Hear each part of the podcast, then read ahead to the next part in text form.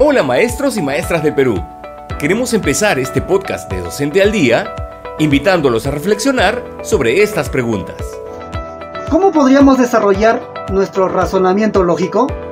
¿Cuáles son los conocimientos pedagógicos fundamentales que debemos tener en cuenta en nuestra práctica docente? ¿Cómo podríamos desarrollar nuestra comprensión lectora? El Ministerio de Educación, a través de la Dirección de Formación Docente en Servicio, ha desarrollado el programa de habilidades básicas, que busca fortalecer la comprensión lectora, razonamiento lógico y conocimientos pedagógicos fundamentales para la mejora de la práctica profesional del docente contratado.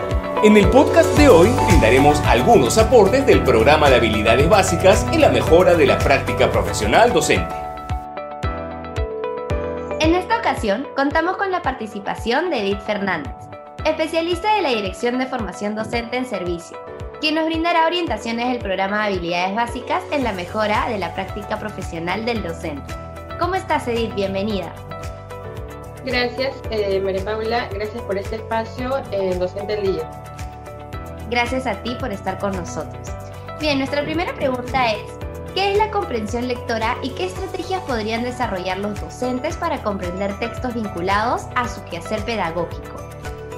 Eh, bien, podemos afirmar que comprender es construir significados a partir de la interacción constante entre los esquemas cognitivos del lector según una propuesta definida y las situaciones en las que se produce la lectura. Durante este proceso de construcción, el lector reflexiona sobre su propio quehacer y las medidas que considera pertinentes ejecutar para autorregular su lectura.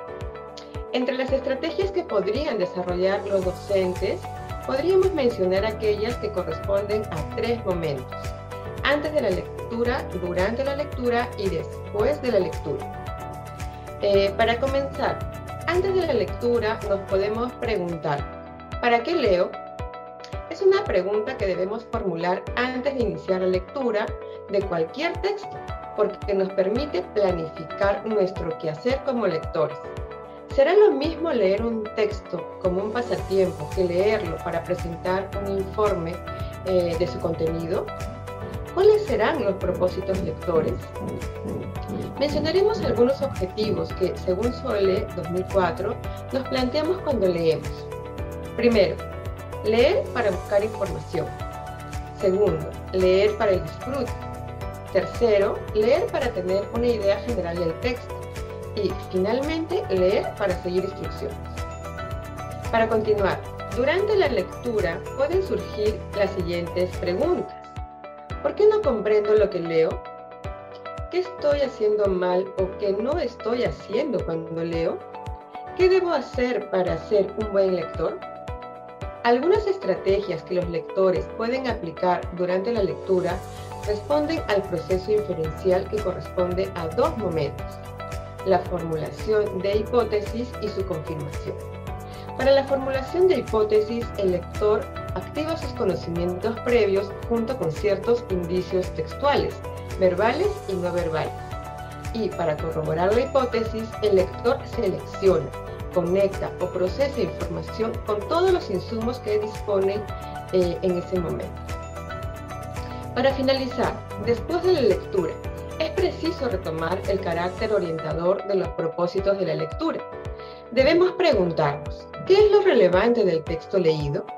Para responder a ello, se debe identificar información relevante para el texto o autor y la información relevante para mí como lector. Edith, ¿y cuáles son los tipos de razonamiento lógico? ¿Cómo definimos cada uno de ellos? En primer lugar, Debemos tener en cuenta que en todo momento desarrollamos diferentes procesos mentales para organizar nuestros pensamientos. Analizamos situaciones y creamos un criterio propio. Esto es posible gracias al razonamiento lógico, el mismo que puede ser inductivo, deductivo o relacional. Bien, ahora pasaremos a definir cada uno de ellos. Comenzaremos con el razonamiento inductivo que es un tipo de razonamiento lógico que consiste en extraer una conclusión general llamada conjetura o conclusión, a partir de un conjunto de observaciones específicas llamadas premisas. Luego tenemos el razonamiento deductivo, que es un proceso mental por el cual, partiendo de una idea general, estructuramos una serie de ideas particulares con la finalidad de alcanzar una conclusión o conjetura. Y finalmente tenemos el razonamiento relacional, que viene a ser un proceso, actividad o acción intelectual mediante el cual examinamos y buscamos relaciones entre objetos, movimientos, formas, situaciones, parentescos o secuencias numéricas, gráficas o de otros tipos. El razonamiento relacional es muy importante, ya que es la base del éxito en la resolución de problemas. Nos permite relacionar conceptos, procedimientos o proposiciones, además de formar y desarrollar nuestro pensamiento lógico. Gracias Edith por estar aquí en Docente al Día. Esperamos volver a verte para que nos sigas brindando información útil para la educación a distancia. Muchas gracias a ustedes por la oportunidad. Para esta parte de Docente al Día queremos compartir el testimonio de un docente que ha llevado el programa y nos responde la siguiente pregunta. ¿Cómo el programa ha aportado a tu práctica profesional docente? Hoy nos acompaña Walter Ulloa, de la institución educativa Francisco Bolognesi Cervantes de Lima. Este curso, por ejemplo, nos explica bastante sobre lo que es pues, habilidades de comprensión lectora y es allí donde de repente me ayudó bastante. Cómo nosotros poder eh, utilizar estrategias antes, durante y después de una lectura para que nuestros chicos pues, puedan lograr todas las competencias necesarias. Por ejemplo, antes de la lectura es eh, indispensable que nosotros logremos eh, incentivar, activar los saberes previos de nuestros estudiantes mediante, por ejemplo, lo que es el título, la presentación también del subtítulo, la presentación de una imagen para que ellos puedan pues estar eh, verificando o tratando de, entender de qué, trata, de qué va a tratar el texto, ¿no? La idea es esa, que los chicos pues poco a poco vayan formulando una hipótesis de qué es lo que tratará pues este, el texto solamente mirando la imagen, mirando por ejemplo el título o también pues los subtítulos. Luego de ello llega, llega pues lo que es este el propósito que es sumamente importante. ¿Para qué vamos a leer? ¿Por qué vamos a leer? Siguiendo también viene lo que es pues eh, durante la lectura donde el estudiante lo que va a hacer es verificar lo que ha pues propuesto, si la hipótesis que ha formulado es real, es acertada o no. De esta manera él va a poder pues leer para entender poco a poco el texto. ¿Cómo lo va a hacer? Buscando pues técnicas como la técnica del subrayado, técnica de las sumillas, para poder evidenciar y entender de qué trata el texto. Después de la lectura, cuando ya terminó la lectura, llegan pues por ejemplo donde el estudiante tiene que poder responder las preguntas que le hagamos, que tienen que ver mucho con buscar eh, información dentro del texto. Para ello el estudiante ya ha encontrado, por ejemplo, las ideas principales, ya las ha conectado unas con otras de diferentes párrafos eh, a través de conectores, ¿no?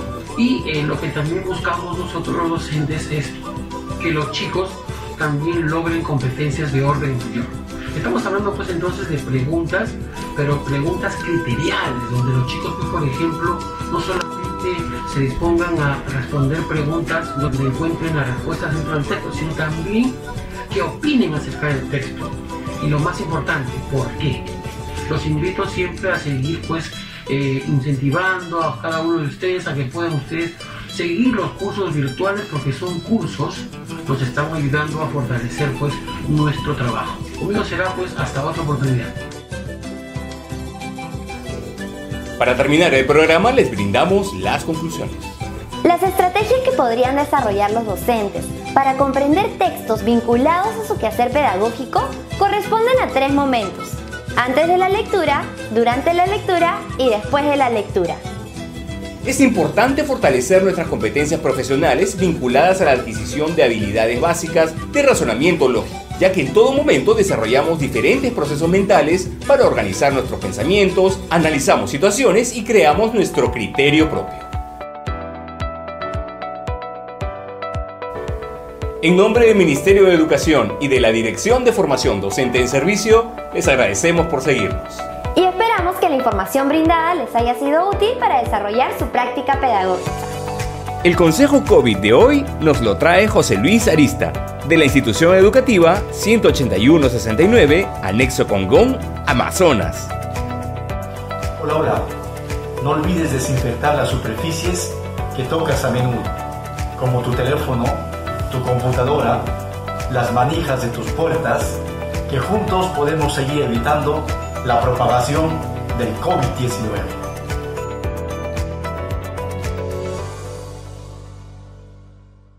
Gobierno del Perú.